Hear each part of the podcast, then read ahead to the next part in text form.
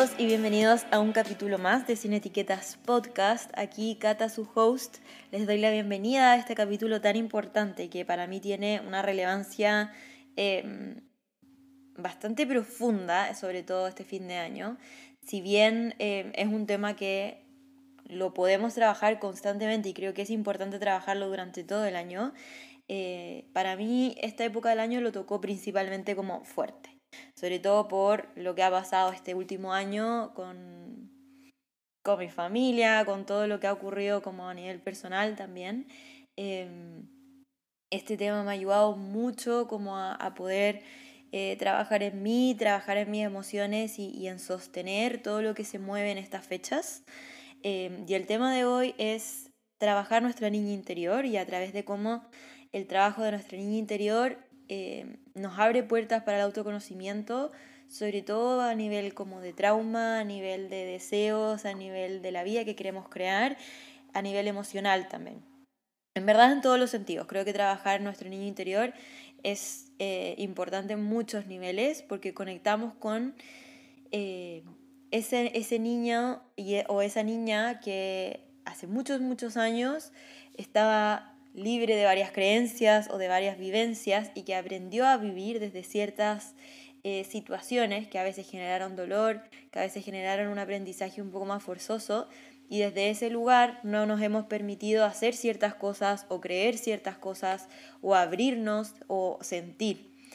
Eh, y ese niño interior al final, antes de pasar por todas estas cosas como un poco más eh, difíciles o profundas, eh, soñaba o vivía o, sentía de una forma muy distinta, una forma mucho más genuina, una forma mucho más libre, antes de que como la vida o alguien le hiciera como este parón de decir no. Acá te va a doler mucho sentir o estas cosas no las debieses desear o esta forma de vida no es para ti. Y de alguna forma esa niña interior, estos deseos o esta forma más alineada o 100% como Em, como, oh, se me fue la palabra, genuina de ti, eh, propia de ti, eh, se queda igual de cierta forma, quizás no se expresa porque no nos permitimos expresarlo, pero se queda dando vuelta en nuestro cuerpo, en nuestra mente, en nuestras emociones, de una forma mucho más estancada, pero se queda. Y, y, eso genera un dolor, eso genera en el fondo como este paso del tiempo que no nos permitimos ser nosotros mismos. Y el amigarnos con nuestro niño interior, el, poder trabajar a través de nuestro niño interior, genera un poco ese autoconocimiento de qué es lo que está guardado en nuestro cuerpo, en nuestra mente, en nuestras emociones. Y las emociones en verdad se guardan en nuestro cuerpo. Em, y al poder permitirnos ver eso, conocer eso, también nos permitimos llegar más hondo a nuestros deseos, a lo que realmente queremos, a lo que realmente eh, somos. Y desde ese lugar lo que significan nuestras vivencias, como en este caso a mí Navidad me pegó muy fuerte por ciertas cosas que me hizo recurrir a trabajar mi niña interior y a darme cuenta de cosas que por muchos años, por 31 años que tengo yo, eh, bueno, quizás menos, porque claramente esta, este trauma eh, no partió cuando yo nací, sino que mucho después. Eh, darme cuenta de todos esos años que vivió como tapando esto o eh, haciendo vista gorda, guardándolo en mi cuerpo, em, ya este año como que pasó la cuenta y lo pude ver y pude amigarme con eso. Y le pude decir a esa cata chica que ya basta un poco de em, simular esa fortaleza que, que, no ha lugar o eh, tapar mis emociones o tapar mis deseos porque no es necesario, no es necesario tapar quiénes somos, no es necesario tapar lo que sentimos y poder aliviar también esa carga de nuestro niño interior eh, ayuda muchísimo a, a, realmente permitirnos ser hoy en día la persona que queremos ser y que realmente somos. Entonces, para no hablar como en metáfora todo el rato, les voy a contar un poco qué fue lo que ocurrió, cuál fue mi vivencia y cómo empecé a trabajar mi niña interior sobre todo en esta Navidad. Les había dado un, mini spoiler en, Instagram eh, hace unos días, pero les voy a volver a contar para las que no lo vieron. Y eh, como les he contado en los eh, episodios anteriores, este año, este último año, em, fue bastante difícil porque perdí a dos personas que para mí son muy importantes, siguen siéndolo. no voy a decir en pasado porque si bien no están en este plano, no están hoy conmigo, siguen siendo muy importantes y de las personas más importantes en mi vida. Y puede ser que me ponga muy emocional porque todavía se siente muy, o sea, es muy reciente. Hoy se cumplen tres meses desde que mi tía ya no está. Se me hace un nudo en la garganta, como todos los últimos capítulos, creo que en todos los últimos capítulos de estos meses he llorado, pero eh, mis emociones están así, como una ola todo el rato. Y eh, se cumplen tres meses de una de las pérdidas más importantes de los últimos años. Eh, mi abuelo también eh, se cumplió hace poco, bueno, en septiembre, pero un año desde que ya no está. Y para mí las navidades, desde que mi mamá murió, se transformó mucho en como migrar ese calor como núcleo familiar. Siento que antes de que mi mamá muriera, las navidades para nosotros, como ese núcleo familiar chiquitito, si bien igual celebramos con mi abuelo, mis tíos, mis primos, Em, mis otros abuelos, la Navidad que vivíamos como en nuestra casa, eh, mi papá, mis hermanos, mi mamá, era como la Navidad más importante, por así decirlo. Eh, teníamos un arbolito, eh, nos llegaban los regalos, celebrábamos el 25 en la mañana, porque el 24 es el cumpleaños de mi papá y el 26 es el cumpleaños de mi hermana. Entonces para mí Navidad es el 25. No es ni antes ni después porque son otras celebraciones. Entonces el día 25 era muy intenso porque en la mañana celebrábamos con este núcleo chico que era mi familia y después almorzábamos con eh, uno de mis, mis abuelos, los papás de mi papá y después en la tarde a la hora del té con mi otro abuelo, mis tíos, mis primos. Entonces el 25 era como esta maratón y eh, cuando ya mi mamá murió eh, dejamos, como creo que un año después armamos el arbolito, como que yo quise seguir con eso, pero me di cuenta que como en mi familia existía como ese dolor un poco que quizás mi mamá, yo no, no me acuerdo tanto de esto, tengo como la sensación que mi mamá obviamente movía toda la Navidad en la casa, eh, la calidez como obviamente de una madre en el hogar, de, de armar el árbol, de que se viera la casa bonita, de poder tener la comida de para el viejito pascuero. Y, y, si bien mi papá igual se preocupaba de ciertas cosas, como que no, e, no era lo que a él le nacía hacer. Y entonces, eh, para mí también se me hacía como entre doloroso y como no, era, no sabía si era mi lugar. Como ahí había, hay como un conflicto de emociones. No sé si yo haciendo el arbolito. Y a los pocos años, eh, mis hermanos se fueron de la casa, yo quedé sola con mi papá, nunca se hizo el árbol, Navidad al final como de este núcleo chiquitito lo absorbió, las otras Navidades con mis abuelos, con mis tíos, mis primos, que siguió siendo un poco el mismo repertorio, eh, al almuerzo con mis abuelos y en la tarde con mi otro abuelo y mis tíos. Em, y un poco como esa Navidad del núcleo chiquitito eh, se disolvió, como que ya no teníamos nuestra Navidad en familia con mi papá y mis hermanos, cada uno lo tenía por su lado. Y con mi papá no la teníamos, mis hermanos los tenían por su lado, pero nosotros como que no celebrábamos mucho los dos, celebrábamos su cumpleaños, pero como cada vez menos eh, teníamos ese espacio de Navidad en casa. Em, y la Navidad con mis abuelos siempre era como este almuerzo, donde entregábamos los regalos eh, como de, de mi hermano y de todo, que nunca fue como algo tan como notorio. De hecho, como que no, entre nosotros hasta yo creo que este año o el año pasado no nos regalábamos entre nosotros, porque bueno, éramos chicos, tampoco era, teníamos como em, plata para regalarle a todo el mundo, pero cuando fuimos creciendo tampoco fue así porque no había eh, la costumbre de regalar a nadie. como que nuestros abuelos nos hacían un regalo y sería como que era una Navidad donde ni siquiera había regalos. Simplemente em, bueno, nos juntábamos, que era bacán, como que yo esperaba mucho esa reunión familiar, como desde esa nostalgia un poco de reunirnos con la familia, em, como con mis tíos y, mi abuelo cantábamos y teníamos como ciertas tradiciones que, que duraron en el fondo hasta, hasta que, bueno, el año pasado también tuvimos como un espacio de cantar, pero como que cada vez se fue reduciendo más ese espacio.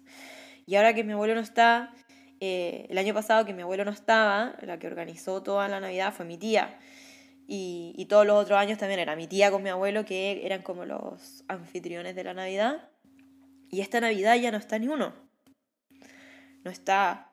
Ay, me voy a poner a llorar. no está mi abuelo, no está mi tía. Y em, por suerte mis hermanos que viven fuera de Santiago, porque todo el resto siempre la celebramos en Santiago, eh, van a viajar. Van a viajar y em, lo rico es que igual se, se, va a celebrar esa Navidad, aunque ellos no estén. Nos vamos a reunir y un poco vamos a... Eh, ya tuve que hacer un mini corte porque fue mucho. porque en verdad es muy difícil, como emocionalmente para mí creo que es un espacio que, que me deja muy sensible, como la Navidad. Y siento que eh, no soy la única, creo que como muchas personas que han perdido a alguien, que no tienen a las personas con las que tienen recuerdo en esta fecha. Eh, y no solo eso, como que han pasado eh, cosas en estas fechas con alguien especial. Son fechas que traen muchos recuerdos, que traen muchas memorias, que traen como mucho sentimiento asociado. Y de hecho he escuchado eh, a muchas personas que no les gusta la Navidad. Como este Grinch, ¿cierto? Como que por algo también existe esta figura del Grinch, que es como el dolor de la Navidad, que trae consigo como recuerdos, emociones y sensaciones. Em, que el hecho de que sea una festividad que reúne a la familia, que reúne a los seres queridos, que eh, es una, un, día muy feliz, eh, trae a relucir también como estas emociones o sensaciones o recuerdos difíciles, donde eh, como admiramos o vemos y observamos la felicidad de otros como de este ambiente, pero a nosotros nos genera como el efecto contrario, como de recuerdo, de pena, de dolor, como de esta añoranza de que ojalá estuviera esta persona, pero no está. Eh, y eso va, bueno, cada uno en su situación, pero va aflorando ciertos dolores que no nos permiten como vivir la Navidad de una forma como de este duendecito feliz, sino que entra como este Grinch, que yo digo que es como el dolor de la Navidad. Y si bien eh, nadie le está diciendo que sean como el duende feliz de la Navidad por siempre, eh, creo que lo que hablaba también en el podcast pasado de fin de año, el permitirnos como poder vivir estas emociones de dolor, poder ver a ese Grinch, a ese dolor de la Navidad, verlo a la cara, abrazarlo, eh, no sé si vieron la película, pero literalmente como que salga esta niñita y que abrace al Grinch y le dé todo ese amor para eh, permitirle ser, simplemente como permitirle sentir de por qué se sentía así en Navidad y, cada uno, por qué nos sentimos así en Navidad o por qué eh, entra este dolor, permitirle a ese dolor también ser y salir. Y creo que las otras navidades, em, que si bien estaba mi tía o estaba mi abuelo, a poner a llorar de nuevo. Pero bueno, este es el fondo del podcast, que eh, si bien estaban esas personas, este dolor de que la Navidad em, yo sentía que se había perdido en cierto grado y que no existía y que me recordaba, por ejemplo, a mi mamá, a esas navidades donde estábamos, hoy me tirita la voz, donde estaba mi papá, donde estaba mi hermano, em, y no me permitía como llorarlo o sentirlo, porque era como, es Navidad, hay que estar felices, hay que ser ese duende feliz y como hacer vista gorda a los dolores de la Navidad o lo que nos recuerda a fin de año. Eh, para muchos quizás no es Navidad, sino que es Año Nuevo. Eh, y hacer la vista gorda para como encajarse en esta época del año y ser como el resto de las personas, este duende feliz que regala, etc. Al final, ¿qué es lo que hace? Como entierra aún más ese dolor y, y hace que sea más fuerte. Y para mí este año fue como este vaso de agua fría que me dijo como, siéntelo. Tienes que sentirlo porque al final esa niña que amaba la Navidad y que amaba ese espacio con su mamá y su hermano y su papá y que fue creciendo y que fue viendo cómo la Navidad se iba perdiendo, ya, de nuevo tuve que hacer un corte, qué horror, como que siento que les quiero pedir perdón, pero no, porque el fin del podcast, al final quiero que esta misma catarsis que yo estoy haciendo con ustedes, la hagan ustedes. y por eso les quiero compartir esta experiencia. Eh, creo que nunca había llorado tanto en un, en un capítulo, de verdad. Siento que he dicho como temas más profundos o más difíciles para mí, pero nunca me imaginé que iba a ser tan difícil grabar este capítulo como de la Navidad y lo que para mí me evocaba. Bueno, lo que le estaba diciendo, o sea, esa niña que fue creciendo y fue viendo eh, cómo la Navidad a poco se iba como disolviendo, era un poco también sentir que ese recuerdo de mi mamá también se iba como disolviendo, ese espacio como en familia que cumplía este rol de esta persona. Y ahora, un poco como que vuelve a aflorar este trauma, por así decirlo, eh, de esta niña que lo vivió, la cata chica, con mi abuelo y con mi tía. Entonces, como que volvió toda esa como ola de emociones a sentir lo mismo, como una nueva Navidad que de alguna forma era lo que quedaba para mí. ¡Ay! Sale y sale el llanto. Pero esto quiero que lo hagan ustedes con sus propias situaciones, ¿ya? Eh, que enfrenten, que lo digan, que lo vean. Porque para mí fue muy eh, catártico. No, ay, me confundí cómo decirlo, no sé cómo se dice. Bueno, catárquico. ¿Sí? No sé. Bueno, da lo mismo. Eh, poder verlo. Que era como este trauma que vuelve a mí y decir como el espacio que me quedaba de Navidad, como con mi abuelo, con mi tía, eh, como que ahora ya no están y se puede disolver. Y, fue como ese miedo de volver a sentir ese trauma de niña que, eh, bueno, ahora aún más, como que la Navidad, eh, incluso hasta con mis otros abuelos, está difícil. Ha sido un año potente, por decirlo poco. y y el ver, como el poder enfrentarme a ese dolor que cuando chica como que le hice vista gorda de como, la, la, la, acá no ha pasado nada, eh, hay que seguir felices, regalemos, preocupémonos del almuerzo. Eh, esta Navidad como que mi cuerpo, mi mente, que todo este año me he preparado muchísimo como en poder enfrentar estos momentos de una forma que mi cuerpo saque y deje de guardar como que fue una explosión. Bueno, lo están viendo, lo están escuchando, que estoy así, literalmente en los pocos llorando en este capítulo, perdón la expresión. De hecho, voy a hacer una pausa para sonarme, porque si no, no, no me van a entender. Y ahora sí, ahora se me entiende mi voz. eh, en el fondo el, poder prepararme para este momento, para poder realmente dejarme sentir todo, como salió en este podcast, como me ha salido en otras instancias de trabajo personal, em, ha sido muy potente para mí. ¿Y qué, qué es lo que más me ha conectado como para entender qué es lo que significaba para mí la Navidad, qué es lo que había detrás de este Grinch navideño, que si bien a mí me encanta la Navidad, pero em, como que trataba de que pasara rápido. Ya como que no era como que la odiara, pero trataba de que pasara rápido, muy sistemática, comprar regalos, hola, chao. Y no poníamos el arbolito acá en la casa. Y este año que em, quisimos un poco como empezar a adornar nuestra casa con Tommy para eh, recibir gente, hacer una comida, entró como este pum, este choque de decir como, este espacio para mí es muy importante. La Navidad para mí es muy importante. El poder ir a comprar los adornos, el poder volver a tener este espacio, para mí es muy importante y fue lo que gatilló un poco a empezar a, a darme cuenta lo que significaba para mí esta época del año y lo que significaba para mí Navidad.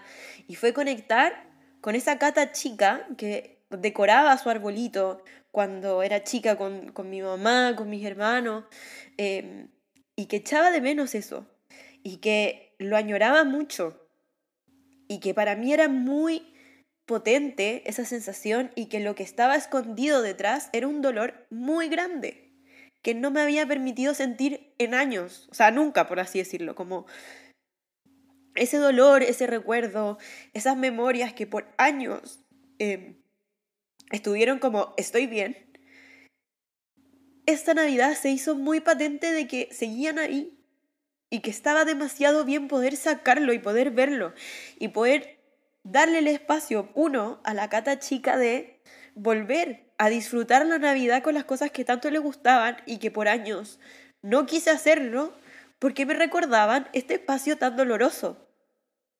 Entonces, el poder volver a tener un árbol, poder volver a tener una comida, poder volver a adornar la casa y poder sentir la Navidad, no solamente como vivirla desde la estructura, para mí requirió poder abrazar esa, casa, esa cata chica y decirle que estaba bien sentir el dolor y que este espacio, el tener ese árbol, el ir a la Navidad con que va a ser diferente este año también, va a ser doloroso. Va a ser doloroso, eh, va a ser angustiante quizás, voy a llorar también, va a ser una Navidad diferente, pero está bien no ir como como el duende feliz de todos los otros años de aquí no ha pasado nada. Sino que es una fecha en que pasan cosas y está bien sentir esas cosas que pasan. Porque eso quiere decir que estamos viviendo las emociones que para nosotros son importantes. Y el hacer vista gorda, acá no ha pasado nada, como es Navidad, no puedo llorar, o me voy a esconder para llorar, o, no sé, voy a hacer que no salga el nudo en la garganta, lo único que hace es que se queda guardado, se queda guardado y se impregna nuestro cuerpo. De alguna forma u otra, las emociones siempre se alojan en nuestro cuerpo. Y el dejarlo salir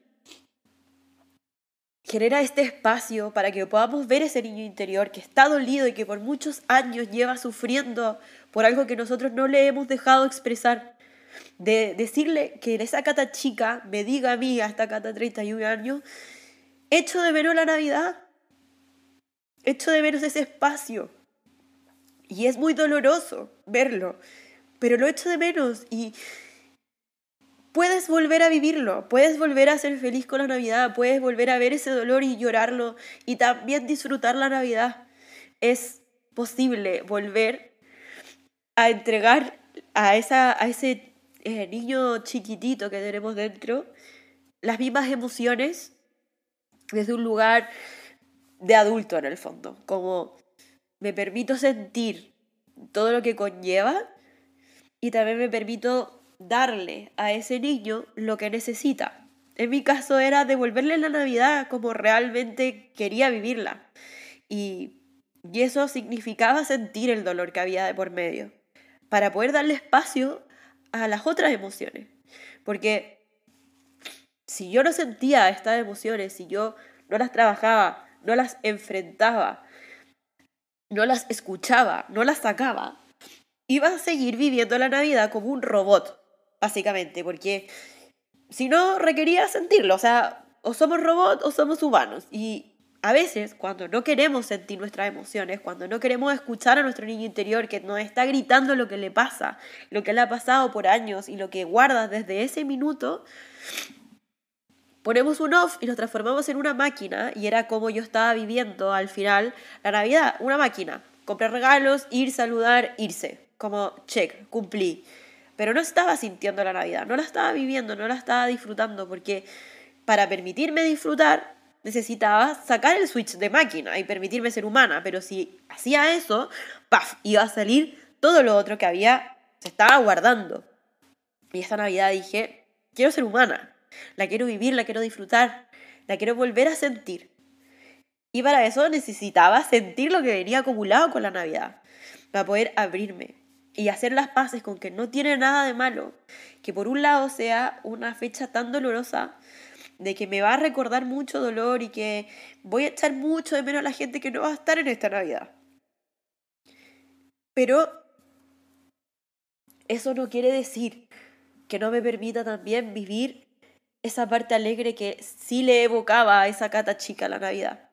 También le estoy dando ese espacio a que disfrute, que vuelva a reencantarse con la Navidad, que vuelva a tener ese espacio, porque nuestro niño interior esas cosas que le gustaban, esas cosas que deseaban, esas cosas que le brillaban los ojos cuando chico, era muchísimo más puro de que quizás lo que nos permitimos hoy soñar. Fui a buscar de nuevo pañuelitos porque estaba muy gangosa y siento que si no, no se me entiende. Ustedes me dirán después ahí en los comentarios de Instagram que si me entendían o no. Pero en el fondo, eso que el niño grita, el, en mi caso, como el volver a vivir Navidad, ese deseo, esos sueños, son las cosas que están alineadas con nosotros. Y si nosotros como nos transformamos en robot y por alguna razón creemos que es mejor no sentir, eh, no expresar ese deseo, ese, esa emoción que guarda ese niño que está dentro nuestro, y por años lo vamos tapando, tapando, tapando, vamos tapando nuestra esencia, vamos tapando lo que deseamos, vamos tapando lo que realmente está dentro nuestro. Y si tapamos lo que está dentro nuestro, también tapamos nuestros sueños, la vida que queremos, no la permitimos vivir. Porque al final todo está entrelazado. Quizás esto es un ejemplo puntual de Navidad, pero el permitirme vivir la Navidad tiene que ver con un sueño o un deseo o una sensación que ese niño interno quiere. Y esa, esa sensación de Navidad, de lo que significa para mí la Navidad o lo que significa la Navidad en general, no sé, está relacionado con eh, mis otros sueños también, las sensaciones que evocan mis otros sueños, ese gozo, esa, ese encuentro, esa celebración. Y el, el, no permitirme, el negarme una celebración, el negarme un gozo, el negarme, porque tiene asociada una emoción atrás muy intensa que no creo ser capaz de vivir en un evento puntual, eso al final se replica en los otros. ¿Por qué? Porque mi cabeza, mi cuerpo y mi niño interior entiende, mi niña interior, entiende que ese es el mecanismo para operar, ese es el modus operandi como más duro, entre comillas.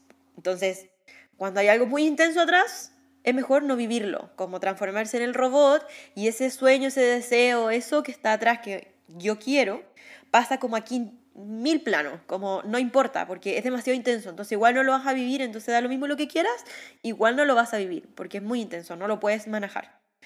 Entonces, si en lo poco eh, vivimos de esa forma, por ejemplo en Navidad, eso se eh, extrapola, se lleva a otros sueños que no nos estamos permitiendo. Quizás que no nos estamos permitiendo sentir, vivir, eh, como estar eh, haciendo, creando, porque tiene asociado una emoción, un dolor, un trauma, una creencia, un miedo tan grande que no nos permitimos eh, expresarlo, vivirlo y enfrentarlo, porque no lo sentimos seguro haciéndolo. Y el poder sentarse a escuchar ese niño interior de qué es lo que me ocurre, por qué me ocurre, eh, y sentirme segura con mis emociones, el expresarlo, o sea, para mí el hecho de venir a llorarles hoy día en el podcast y que no sé quién lo está escuchando, me escuche de esa vulnerabilidad de estar llorándole y contándole algo tan profundo como esto, requirió un trabajo mío personal de eh, aprender a sentirme segura expresando mis emociones, sentirme segura llorando, eh, dejar de tenerle miedo al juicio de que otra persona me vea llorando. Él no está mal tener rabia o tener pena o echar de menos o no estar bien todo el tiempo em, y permitirse también estar eh, viviendo una emoción a la vez, o sea, más de una emoción a la vez. Eh, ese trabajo emocional es algo que uno hace día a día y uno parte también como desde lo chiquitito, desde una emoción que hoy creo que puedo manejar y uno va aprendiendo a que uno es capaz de manejar emociones muy grandes porque si las podemos vivir si están dentro nuestro, dentro de esta experiencia humana, es porque las podemos manejar. Solo hay que em, aprender a usar las herramientas que tenemos. Y herramientas, bueno, les he compartido muchas en Instagram. La mía, la favorita para mí, la que me ha ayudado a aprender a manejar grandes emociones, como así un poco de, desde la intensidad máxima, pero de una forma segura y sana conmigo misma, es breathwork, la respiración. Esa para mí ha sido la herramienta principal. Eh, y para ir soltando también obviamente yoga, el baile y tantas otras a nivel corporal que ayudan, ¿cierto? Pero creo que el, poder aprender a gestionar nuestras emociones de una forma sana y segura día a día, darnos ese espacio para saber cómo estoy, qué siento, qué no quiero sentir, qué me da miedo sentir, qué ese nudo en la garganta o hoy tuve un nudo en la garganta y no, no pude sacarlo. ¿Por qué no lo pude sacar? Empezar a, poder ver quizás como con este niño interior, qué es lo que desea, qué me evoca como un niño, en mi niño interior frente a esta situación. En mi caso, con la Navidad era muy relacionable como con algo atrás, como mi mamá murió cuando yo era chica, eh, cómo era mi experiencia cuando yo eh, era más chica con respecto a la Navidad, que era lo que sentía, que era lo que me gustaba, que era lo que deseaba y que se fue perdiendo, o cuál fue ese trauma, o cuál fue esa pena, ese dolor y ese miedo que me ha generado esta situación y que esa cata chica vivió y que hoy, con 31 años, eh, me está bloqueando para realmente vivir lo que quiero vivir. Y a mí algo que me sirve muchísimo es tener la foto de la cata chica en mis lugares de trabajo. Por ejemplo, en mi escritorio, en mi celular, en mi libretita, en van a decir, oye, qué egocéntrica, tiene catas chicas por todas partes. Pero en verdad sí, tengo como una fotito, obviamente, eh, una con, mi mamá, con mi papá, con mi familia, etcétera, que son fotos como que estaban ahí. Y cuando la veo, puedo recordar eh, quién era esa cata chica, qué deseaba esa cata chica, qué pensaba esa cata chica, qué sentía, y qué se ha ido perdiendo, qué se y qué ha ido pasando entre medio. Porque si bien eh, nuestra vida es una gran película que muchas veces se nos olvidan ciertas cosas que van ocurriendo, como estos capítulos, uno poco a poco de repente, por ciertas cosas que van pasando en el día a día, uno puede recordar ciertas similitudes de situaciones, uno puede como decir, esta sensación eh, partió como en esta fecha, o en esta fecha vivía de esta forma, o sentía así, y por las fotos, por los videos, uno es capaz de relacionar muchas cosas y como traer nuevamente a la cabeza ciertos recuerdos y ciertas memorias que muchas veces la mente bloquea. Eh, por nuestro bien en el fondo, para que no estemos como en constante, eh, como esta sensación de miedo, de amenaza, la, la mente como que dice, mira, vas a estar mejor si entras en este modo avión, en esta situación. Entonces hoy las invito a cuando eh, empecemos a sentir que estamos como en muy modo avión en algo y que sabemos que existe algo atrás, empezar a ver de qué forma puedo trabajarlo, de qué forma puedo acercarme a mi niña interior para poder conversar con esa niña interior, para ver qué está detrás, qué no me estoy permitiendo sentir, qué no me estoy permitiendo como vivir hoy por miedo a alguna emoción, algo que está pasando adentro, que nunca me he permitido decir en voz alta como yo en mi caso, jamás había dicho esto en voz alta. Eh, y significó una lloradita gigante, porque había mucho dolor detrás de eso. Y gracias a que ese dolor va saliendo con cada vez que lo repito y lo cuento y lloro y me permito ver que no estaba todo perfecto, sino que existía este dolor detrás, me permito abrazarme y abrazar a esa cata chica que sufrió muchos años callada porque la cata adulta no le permitía llorar eh, lleva consigo el poder empezar a generar ese espacio, a, dejar ser quienes somos, a sentir quienes somos. Em, y eso, eso trae consigo el permitirnos crear la vida que queremos, el permitirnos nuestros deseos, el gozar, el divertirnos. Eh, y empezar a darnos cuenta que sí podemos eh, transitar nuestras emociones y si no las puedo transitar sola, busco ayuda, pero me permito darle espacio a mis deseos, a mis sueños, a mis emociones, de la forma en la que yo creo que es más posible como transitarlas, a través de breathwork, a través de la terapia, a través de un coach, a través de la danza, a través del movimiento, a través de lo que ustedes encuentren que es la herramienta que más les acomode. Eh, si bien hay veces que podemos hacerlo solos, a veces que no, porque es muy fuerte, es muy intenso. O sea, yo sin terapia no sé si pudiese haber llegado al punto en donde eh, puedo empezar a indagar como en los traumas de chica eh, tan dolorosos como una y otra vez. creo que lo que me ha pasado este año, que no digo que sea la situación más dolorosa del mundo, porque yo sé que no lo es, pero para mí ha sido un trauma gigante. El haber perdido a mi mamá, el haberme tenido que encargar de mi hermano, el haber perdido ciertas cosas de mi niñez, como la Navidad, es un luto que no me había permitido vivir. Y no, había, no me había permitido vivir tampoco como el devolverle la Navidad, que era algo que la cata chica se merecía vivir. Y no lo viví. Y hoy en día, con 31 años, puedo darle a mi cata chica, yo, eh, esa Navidad que tanto tiempo deseo. Y ahora cuando yo voy y me compro mi arbolito es, no solamente yo, la cata de 31 años, lo está disfrutando, sino que sé que todas las versiones para mí para atrás están abriendo el corazón y permitiéndose vivir ese gozo que no se habían permitido vivir por haber estado en este modo robótico, por no sentir ese dolor. Y eso va abriendo paso, va abriendo paso a nuestros deseos y nos va permitiendo también empezar a conocernos, en, no solamente en nuestra luz, sino también en esa sombra, en ese dolor, y que eso es parte de la experiencia humana. El gozo, el permitirnos ese gozo y la diversión y la calma que yo siempre les digo, también viene consigo el vivir estas otras emociones, porque son parte de la experiencia humana, son parte de quienes somos pero el, permitirnos vivirlo poco a poco, el, a través de distintas herramientas, nos va dando también vivirlo en serenidad, en esa calma, en esa paz. Eh, y no como el, juntar, juntar, juntar, juntar y que se transforme en este trauma que después repercute en el cuerpo de formas que eh, vemos constantemente. Entonces, en esta Navidad, primero que nada, les mando un abrazo gigante a todas las personas que quizás eh, están pasando por algo muy parecido a mí. espero que puedan encontrar ese refugio en alguna herramienta que les permite soltar, en vivir sus emociones, en generar ese espacio para poder disfrutar de alguna manera estas fechas de este fin de año que puede ser muy difícil. Eh, saben que tienen el canal conmigo 100% para contarme lo que les pasa, para poder conversar de esto. Creo que el poder sacar y tener a alguien al otro lado que las escuche es muy importante. Eh, yo no soy psicóloga, pero saben que siempre van a poder contar conmigo para que la escuchen todo.